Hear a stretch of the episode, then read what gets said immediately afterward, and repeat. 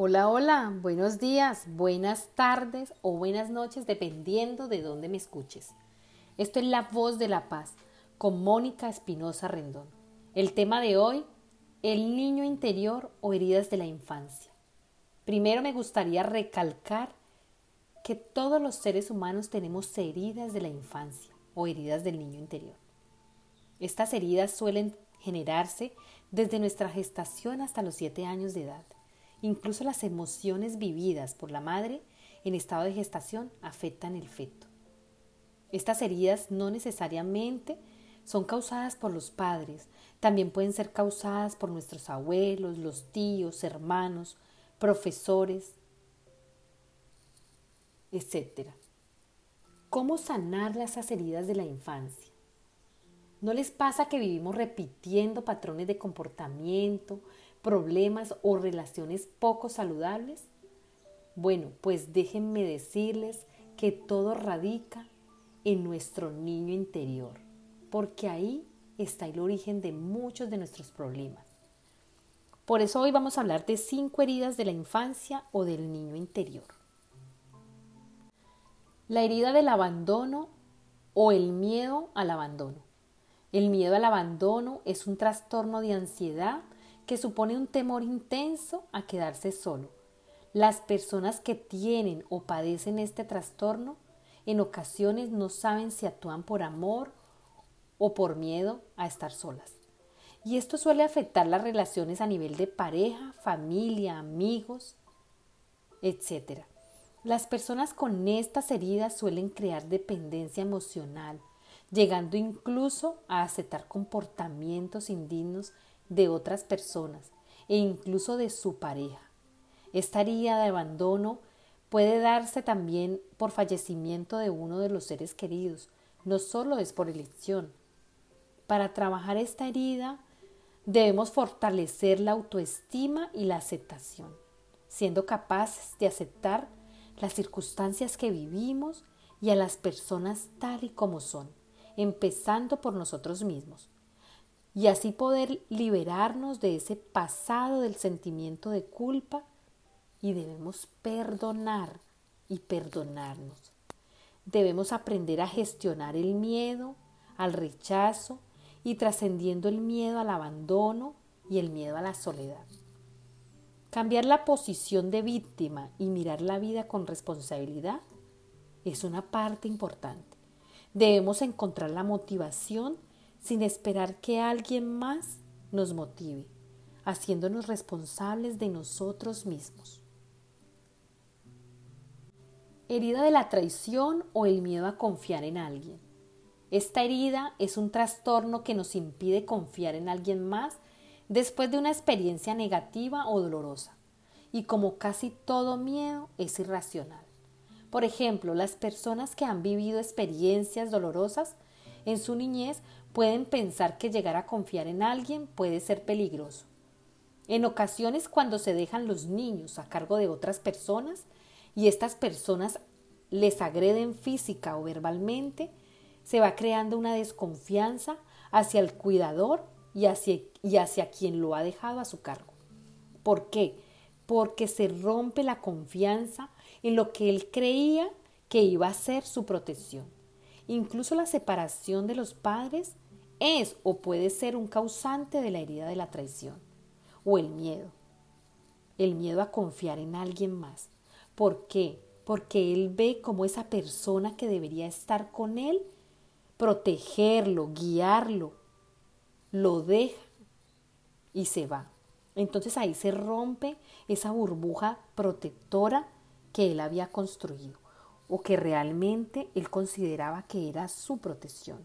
Ahora, algo que nos ayuda a sanar las heridas de la infancia o de niño interior es asumir la responsabilidad como una persona adulta y no anclarnos en ese niño o niña que fuimos.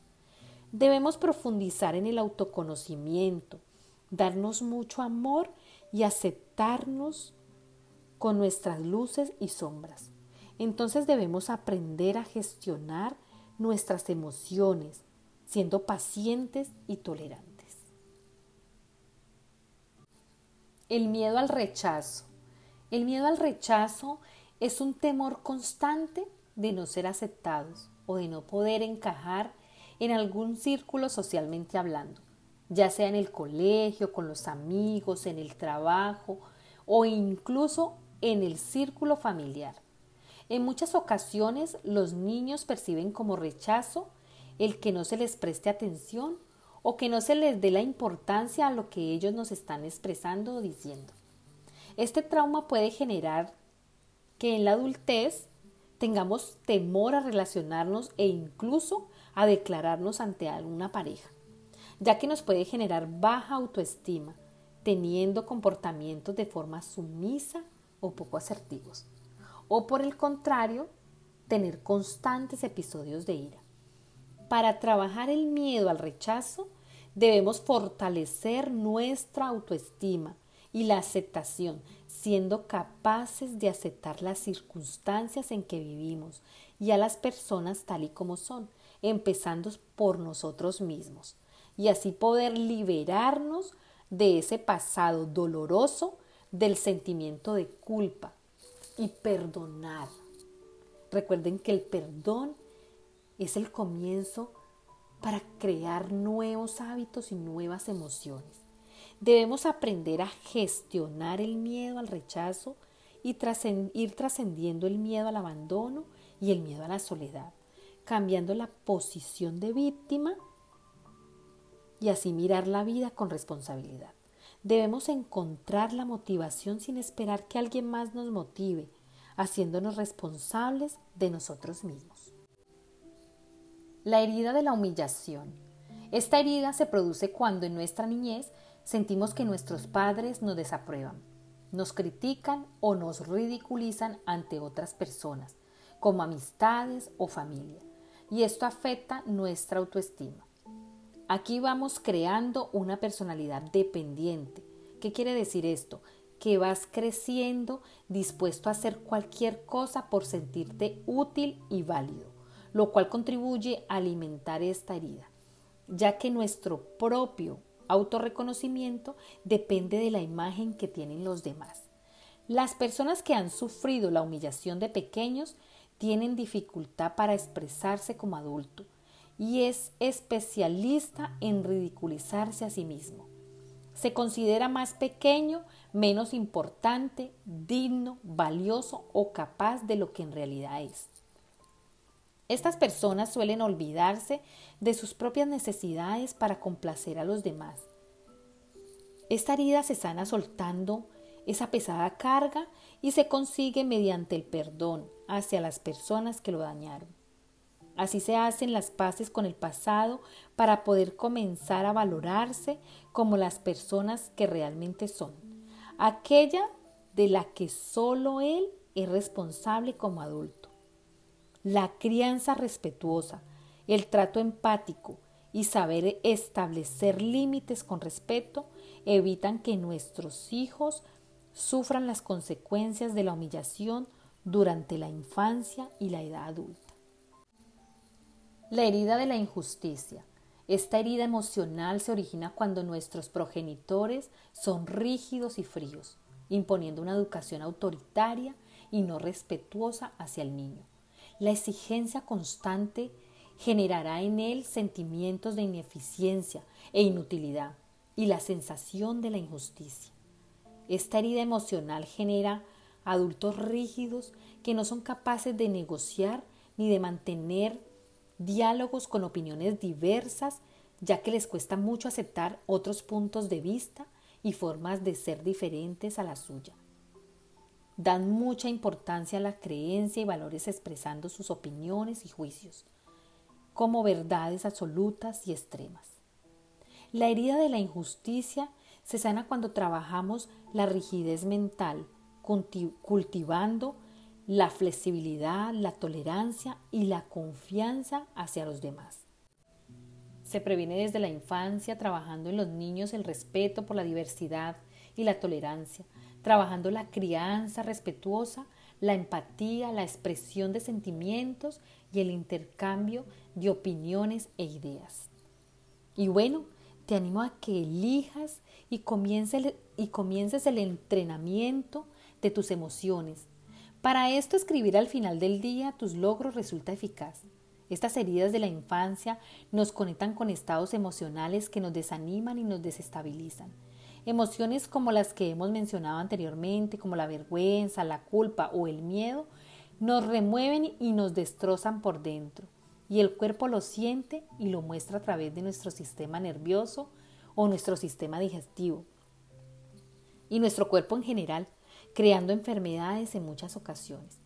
Y si tu subconsciente apoya la idea falsa o creencia de tu herida de la infancia, hará todo lo posible para demostrarte que efectivamente es así. Trabaja y reflexiona sobre todo aquello que te puede estar bloqueando a nivel subconsciente e impidiéndote evolucionar. Identificar nuestras heridas emocionales o heridas del niño interior nos permitirán aligerar esa carga, esa carga que hemos venido trayendo desde la niñez. Es importante para nuestra evolución y nuestro crecimiento personal y desarrollo profesional. Aprender a identificar y escuchar esas voces críticas que nos limitan y después transformarlos. Recuerden que podemos utilizar diferentes herramientas y técnicas para ayudarnos. El Hoponopono nos va a ayudar a reprogramar esos pensamientos recurrentes de abandono, de miedo, de culpa, de traición, en pensamientos de perdón, de aceptación, de validación y de amor propio, transformando así nuestras emociones en emociones positivas de amor y de validación. Es posible sanar la relación con nuestro niño interior siempre y cuando nuestro ser adulto sea capaz de reconocer esas necesidades y carencias de la infancia y poco a poco comenzar a satisfacerlas. Meditar es una parte importante para hacer ese reconocimiento. Llevarnos hacia adentro y visualizar ese niño herido nos va a ayudar muchísimo. Solo tienes que verlo e identificar esa herida. Y cuando la tengas visualizada, abrázala, Abraza a tu niño y dile ya no estás solo o sola. Ahora yo estoy aquí para cuidar de ti. Podemos trabajar juntos, solo déjame liberarte de esa carga que no es tuya y comenzar a darle ese valor que se merece. Siempre recordándole que tú ahora cuidas de él y que van a perdonar juntos esas heridas causadas por otras personas. Haré más adelante una meditación que nos ayude a entrar en este momento de recogimiento y de conexión con nuestro niño interior. Y así podamos comenzar a sanar esa herida de nuestro niño, para que nuestro adulto pueda seguir evolucionando sin esas emociones que lo bloquean. Recuerden que muchos, o yo diría que casi todas los, las consecuencias o los problemas que tenemos en nuestro momento, en nuestro, como adultos, vienen generadas de ese niño interior no sanado. Es importante reconocer esas heridas. Miren, a veces no le prestamos atención a muchas cosas que vivimos, a, a la ira, a los miedos, y simplemente pensamos que fue consecuencia de algo que, que bueno, ay, es que yo soy miedoso, ay, es que yo Em, siento mucho resentimiento, por, pero no le prestamos atención al origen del problema.